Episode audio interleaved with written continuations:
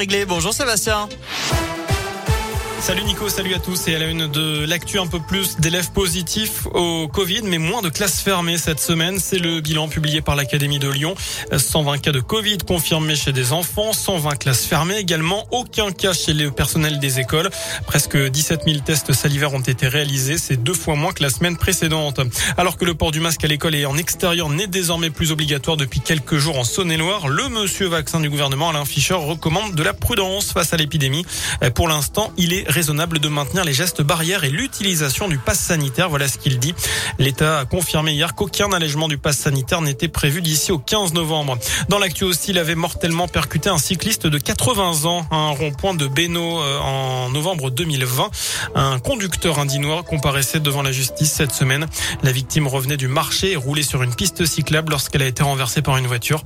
Gravement blessée à la tête, la victime avait succombé quelques heures plus tard. Le conducteur, un homme de 35 ans, a écopé de six mois de prison avec sursis.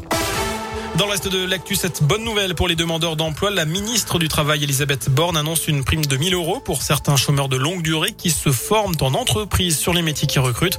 La moitié de la somme sera versée au début de la formation, l'autre moitié à la fin. Objectif, les inciter à aller vers ces métiers hein, qui recrutent et lever également les freins financiers. Et puis, il faut bloquer les sites porno en France. C'est l'avis de 50,1% d'entre vous. C'est donc très euh, partagé sur la question du jour, euh, sur radioscoop.com en l'occurrence. Le tribunal judiciaire de Paris a rejeté tout à l'heure la demande de blocage émanant des associations e-enfance et la voix de l'enfant. La balle est désormais dans le camp du CSA, le Conseil supérieur de l'audiovisuel, qui peut désormais euh, fermer les sites pornographiques qui ne vérifient pas l'âge des internautes. On passe au sport. La JL devant un équinoxe plein. Après deux victoires en deux déplacements, les basketteurs bressans vont enfin jouer leur premier match à domicile demain soir face à Strasbourg. Les supporters bressans sont impatients de découvrir le nouveau coach Laurent Legnam ainsi que les nouveaux joueurs qui vont donc découvrir Equinox avec des tribunes pleines. 3500 personnes sont attendues puisqu'il n'y a plus de jauge.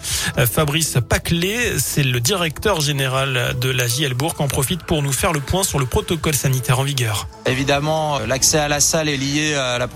Du pass sanitaire. Et puis après, de la même manière que ça s'applique euh, dans tous les lieux publics, on appliquera les mêmes directives que celles qui sont données par le gouvernement, à savoir que euh, dès l'instant où on a présenté un pass sanitaire, euh, le port du masque ne sera pas obligatoire en championnat. Les gestes barrières restent recommandés, mais pas d'obligation. Ça sera un peu différent pour l'Eurocup, puisque l'Euroleague, elle, impose le port du masque sur les matchs qu'elle organise. Donc selon la compétition, on on aura euh, deux comportements un peu différents. Voilà, JL Strasbourg, c'est un coup d'envoi du match demain à 20h, un match à suivre en direct et en intégralité sur la web radio JL Bourg que sur notre site internet. Voilà pour l'essentiel de l'actu.